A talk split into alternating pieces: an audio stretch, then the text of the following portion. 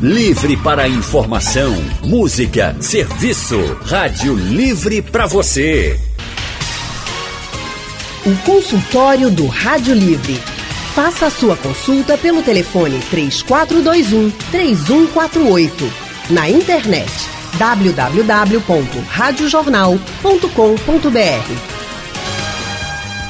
Será que sorrir é o melhor remédio? Vamos falar disso no consultório de hoje, porque, de acordo com estudos publicados pela Stroker, periódico da Associação Americana de Cardiologia, evidências mostram que pessoas dominadas pela negatividade têm mais risco de desenvolver uma série de doenças. E, pasmem, os pesquisadores concluíram que a chance de derrames e ataques isquêmicos transitórios e transtornos, entupimento temporário de um vaso sanguíneo no cérebro, por exemplo, muitas vezes antecede até um AVC, era significativamente maior em pacientes mais tristes, estressados e hostis, Alexandra. Pois é, Haldney, essa relação aí, emoções, adoecimento, ainda não tem, talvez, uma coisa muito clara, mas cada vez mais a ciência vai avançando. O fato é que com pessimistas costumam estar tensos. E tensão é óbvio que vai ajudar no aparecimento de doenças. Vamos falar um pouquinho mais sobre esse assunto hoje? Nosso consultório está recebendo o psicólogo Spencer Júnior e o diretor artístico do Doutores da Alegria, Ronaldo Aguiar. Senhores, boa tarde, sejam muito bem-vindos. Boa tarde, Spencer. Boa tarde, Raul. Boa tarde, Alexandra. Boa tarde, Ronaldo. Aos ouvintes. Olá, Ronaldo. Olá, boa tarde, Haldney, boa tarde, Alexandra, boa tarde, Spencer. É um prazer estar aqui hoje com vocês, uma alegria imensa. O Spencer Júnior é psicólogo, professor da Faculdade de Ciências Médicas da UPE, doutor em neuropsiquiatria, pós-doutorado em Ciências da Saúde na Faculdade de Medicina do ABC em São Paulo e tem consultório aqui na Avenida Domingos Ferreira. O telefone para contato é o 991620835. E eu vou começar perguntando ao psicólogo Spencer Júnior por que sorrir faz bem. Não quero começar falando de que não ser triste faz mal, mas por que sorrir faz bem, Spencer? É, inicialmente a gente tem a experiência direta com os benefícios do riso. Isso é bem instintivo e natural. Mas hoje nós temos bases científicas que comprovam os efeitos benéficos do riso. Tem uma ciência que tem um nome específico para isso, mais conhecida na Europa como gelotologia, e aqui no Brasil mais como risologia só para dar aí um respaldo, né, uma base científica sobre os benefícios do riso. Isso porque, e é muito interessante pensar nisso, que o riso é anterior ao surgimento da linguagem. Na história evolutiva, antes de o homem falar, ele já ria. Oh. Tanto que o centro cerebral que antecede a formação do centro cerebral mais avançado, que é o córtex frontal, que é o centro da linguagem, é justamente na região límbica, ou seja, onde estão guardadas as emoções primárias, como raiva e medo.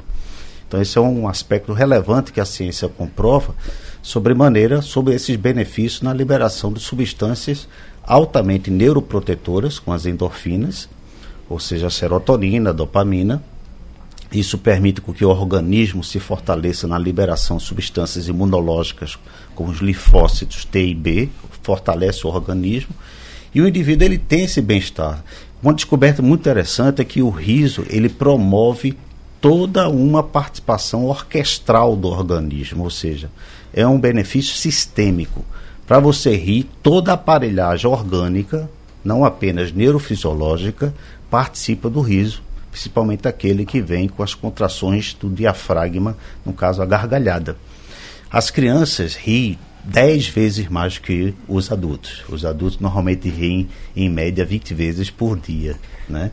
E talvez o, a aparelhagem nesse sentido de vulnerabilidade às doenças em adultos seja maior, por conta inclusive das pressões psicossociais, do que em crianças. Então, assim, tentando responder a sua questão, né? rir é muito benéfico, está comprovado cientificamente isto porque movimenta todas as substâncias químicas de proteção ao organismo. É como que o organismo percebesse que não há nenhum tipo de evento ameaçador, portanto, ele pode relaxar. Ele identifica que o ambiente está favorável, então ele se permite a potencializar todas as suas substâncias químicas e é muito reconfortante e benéfico. Agora, Ronaldo, e o riso nervoso? Se o riso natural é muito bom, mas existe o riso nervoso. E vocês, o Doutores da Alegria, vocês trabalham diretamente com pessoas que estão em situação de estresse, estão com doenças, estão em hospitais. É, como é que vocês observam a importância do sorrir nos pacientes que vocês visitam e no efeito que isso causa neles na hora que vocês chegam? É, né, a, nos Doutores Alegria a gente tem uma filosofia interna que a gente fala que o riso é uma construção. O riso ele não é de graça, ele não é dado, ele é um encontro e é uma construção desse encontro. E dentro do hospital é, o rir ele está associado a transformar aquele ambiente que as pessoas associam como um espaço nocivo ou às vezes um espaço do medo. Tem uma linha muito tênue entre a vida e a morte. É, nos doutores a gente fala que o riso é o lugar da transformação, é quando a criança percebe que aquela realidade hospitalar pode ser transformada em outra coisa. Então a criança ela percebe que o hospital, quando ela encontra o palhaço, é o lugar do brincar, é o lugar do jogar. E o brincar, a gente ri por várias razões, né? A gente ri quando o outro tropeça, a gente ri porque a gente tem uma empatia um pelo outro e tem um algo em comum. O riso é uma experiência que é compartilhada. Quando uma pessoa ri, ela vai contaminando a outra naturalmente. Não é à toa que os espetáculos de circo ou de comédia, a gente sempre fala assim: olha, aquele ali tá rindo mais, vamos focar a piada nele, porque ali ele vai contaminar os outros. E nos doutores a gente trabalha essa construção do riso muito nesse lugar.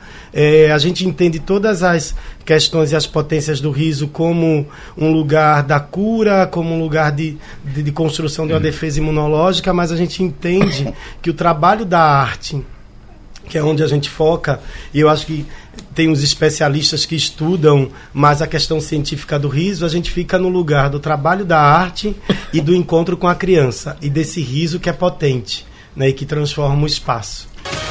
Estamos de volta com o nosso Rádio Livre no consultório. Hoje falamos sobre sorriso. Spencer Júnior é o psicólogo que está conosco aqui ele é doutor em neuropsiquiatria, e o Ronaldo Aguiar, que ele é diretor artístico do Doutores da Alegria, com atuação nacional. Ronaldo é pernambucano, né, Ronaldo? Eu você sou tá pernambucano. É, eu lembro de você aqui em Pernambuco, mas você está fora há algum tempo, está em São Paulo Sim. já há algum tempo, né?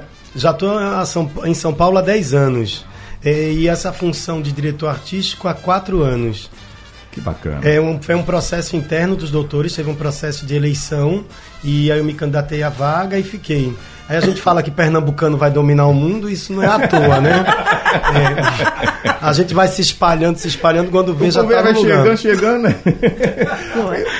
Spencer, doutor Spencer, o- a pessoa ser mal-humorada, ser, é, diga, ah, fulano é baixo astral, fulano parece que tem aquela nuvenzinha sobre ele por onde anda de mau humor. Tem gente que não é difícil identificarmos, pensarmos em alguém assim, que a gente fala, e fulano parece que é desse jeito.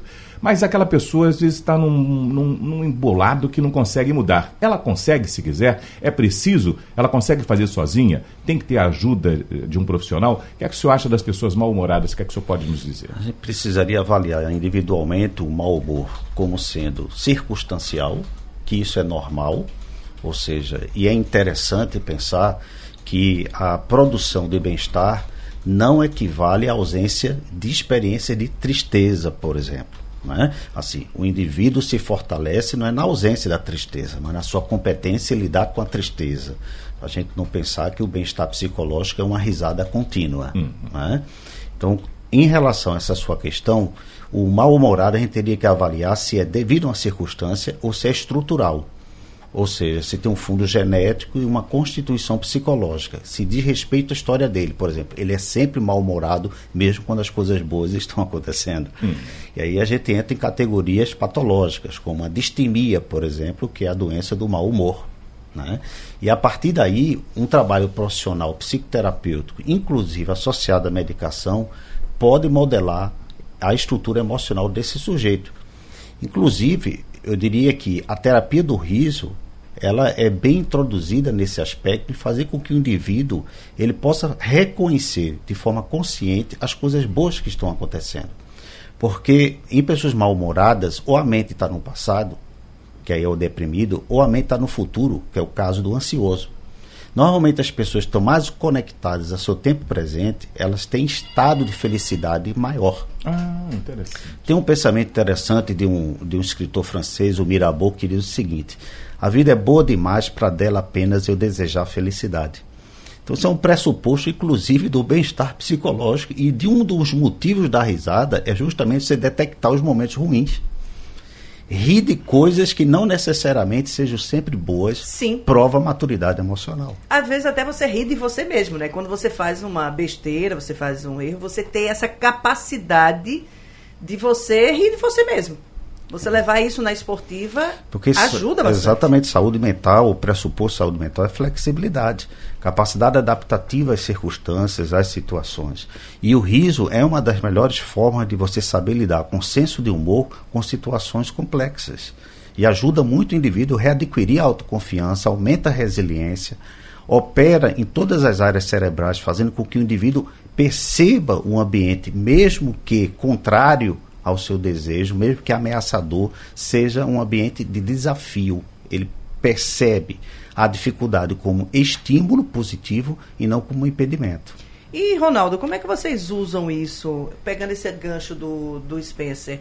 Como é que vocês pegam isso para levar, para fazer o trabalho de vocês dentro dos hospitais? Que ali você tem um ambiente, teoricamente, adverso. Bem É. adverso. É, isso é verdade. É por isso que a gente foca muito no trabalho profissional do ator, né? nessa construção do, do ator, palhaço, circense, que é profissional e que se dedica a vida a isso. Então, quando a gente vai, lógico que o rir é maravilhoso. A gente ri, a gente relaxa, a gente contrai a musculatura. Rir é uma, é uma construção social. Então, o, o artista engajado, envolvido numa instituição, ele vai estudar as máscaras sociais, o que é, o, o, é- o que, é que a gente faz quando uma pessoa bate a cara na porta e, e ela faz isso tecnicamente, a criança ri porque entende que um médico besterológico batendo a cara na porta, ela fala assim, gente, que médico doido é esse aqui dentro? Então, essa... essa Que o outro era tão sério, é, né? o outro que- era tão sério. Isso aí me atrapalhado. E é, quando o palhaço tá tocando uma música que a enfermeira vem entregar o medicamento, que começa a dançar junto e os dois fazem uma coreografia boba, aí a criança faz assim, mas essa não é a mesma enfermeira de ontem. então tem uma construção que a gente faz assim.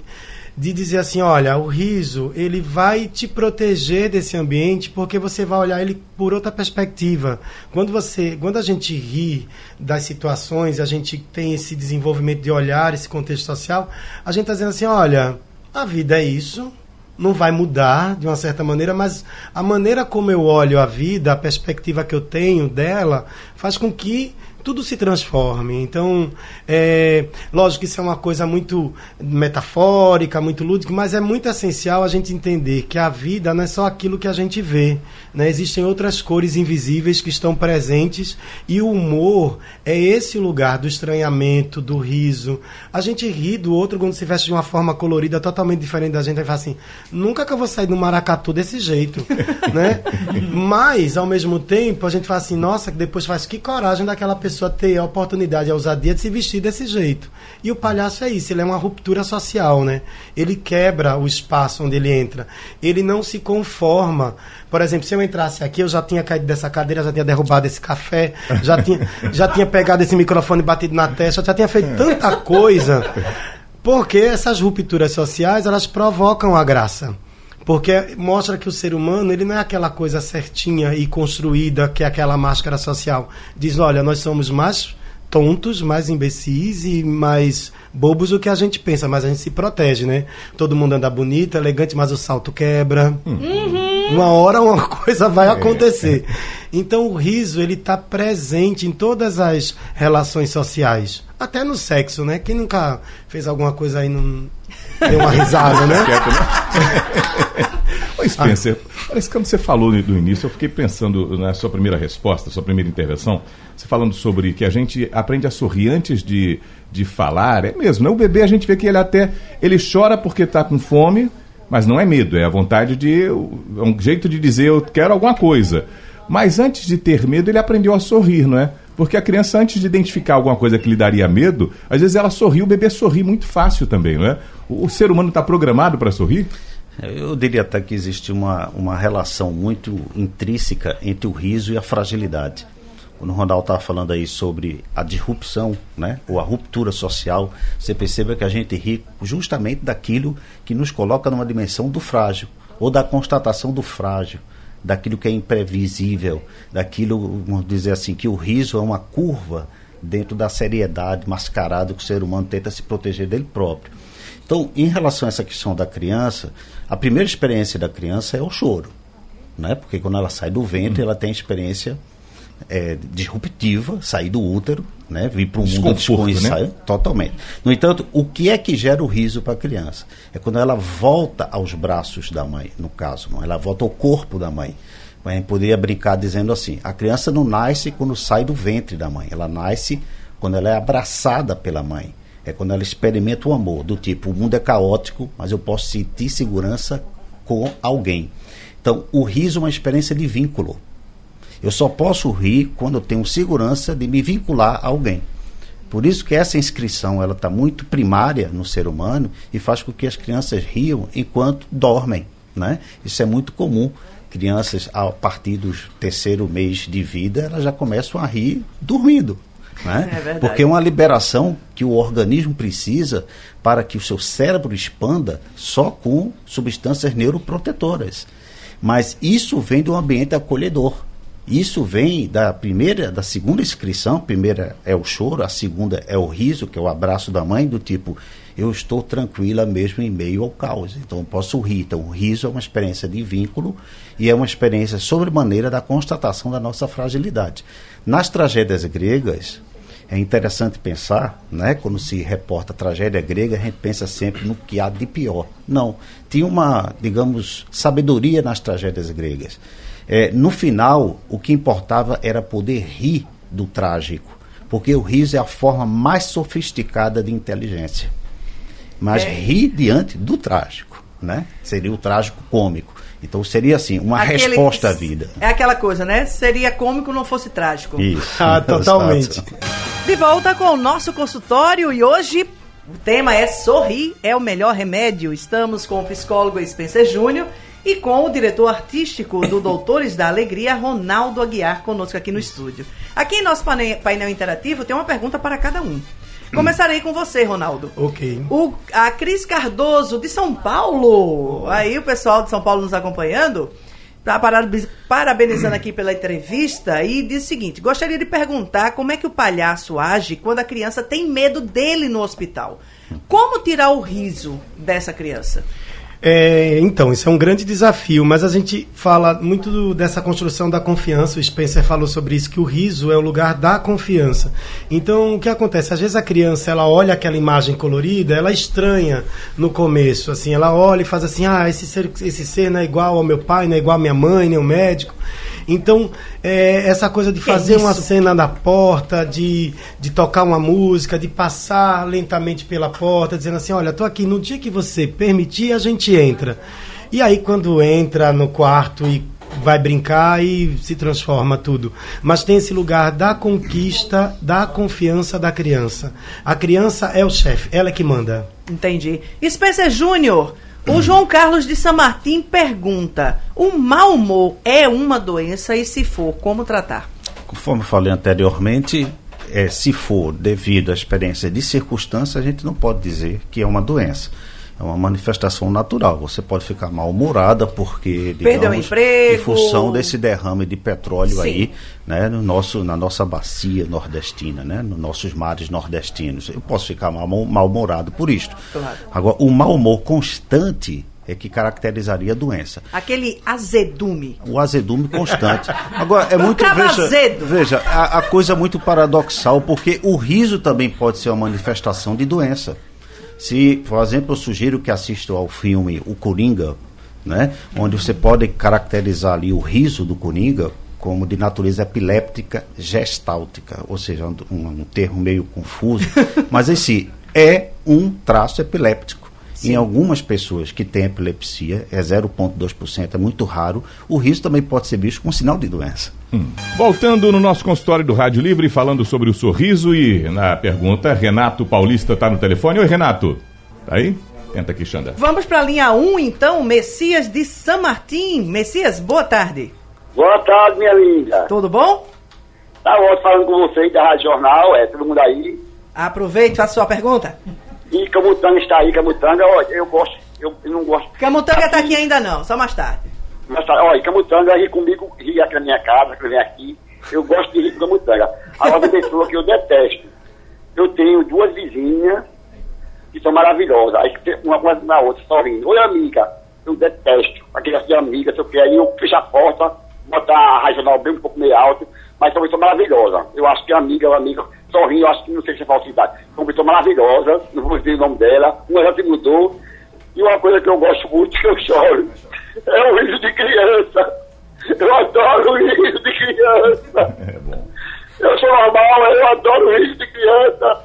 E conheço muita pessoa na emissora, um amigo meu de Camutanga que ri pra mim, e fala assim, vicia, mas vicia rir é bom.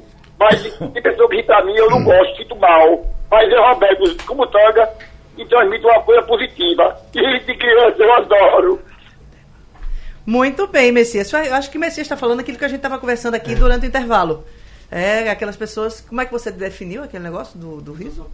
Do, da risofobia? Da risofobia. Uhum. Eu acho que ele está falando rir, disso. né? Ele diz que quando a pessoa ri pra ele, ele não gosta. Mas quando o Camutanga, criança, ri pra ele, ri, criança, ele chora. Camutanga, no caso. Camutanga é um colega nosso Ah, aqui tá. da rádio. é um não, colega nosso não é um rádio. termo teórico. Não é um termo teórico, nem é nenhuma.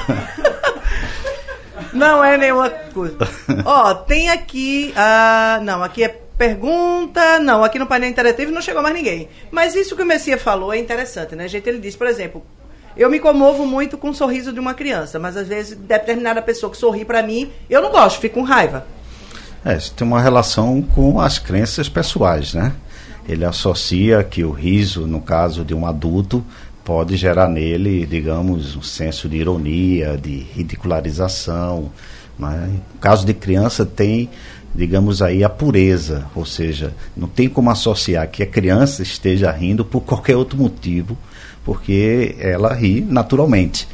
Então, o adulto ele pode associar o riso às experiências mal sucedidas que ele teve durante a vida, do tipo, se alguém está rindo de mim, está rindo por alguma coisa, Sim. e a criança está rindo porque simplesmente ela ri. Né? Ronaldo, o riso contagia? Você falou na sua experiência de palco, quando você comentou assim, ah, quando a gente está no palco que percebe alguém que tem é, o riso mais frouxo na plateia, você foca até o, a- o direciona o espetáculo contando com ele também como alguma peça importante? Muito, isso salva muito palhaço na vida. É, porque o que acontece? O riso, ele, ele, ele vai contaminando as pessoas, envolvendo naturalmente, porque a gente começa a rir do jeito que a outra pessoa ri. Porque todo mundo, quando ri, tem uma maneira so- e tem uma sonoridade diferente. Tem um agudo, tem um grave, tem um riso que é silencioso, tem aquele riso que é estriônico. que é- Então você vai olhando, o corpo modifica. E essa transformação do corpo faz com que a gente olhe e fale assim: minha gente não acredita que esse ser humano ri desse jeito. e você vai, você vai entrando nesse lugar. Então o riso, ele é como a música. A música ela agrega, o riso também aproxima. É, e quando acho que também estava falando dessa questão do, da criança, a criança ela tem um riso que não é do julgamento. Ela no hospital você vê um menino que foi amputado, uma criança que acabou de fazer uma cirurgia de apêndice, elas se olham e fazem assim: "Ah, você está com um corte na barriga e você perdeu a perna, beleza, vamos junto". O adulto, ele já vai para a memória daquilo que ele perdeu, É né? verdade. O adulto ele tem, ele tem outra construção, que porque o, a criança ainda é o corpo da aprendizagem, né? O corpo do aprender. O adulto é o corpo da constatação. Já Nós queremos agradecer hoje a participação de vocês. Muito obrigado ao Spencer Júnior e ao Ronaldo Aguiar que participaram com a gente hoje no nosso consultório do Rádio Livre Xandã. É isso mesmo, gente. Valeu, muito obrigada pela presença de vocês. E foi bom rir com vocês hoje aqui. Opa!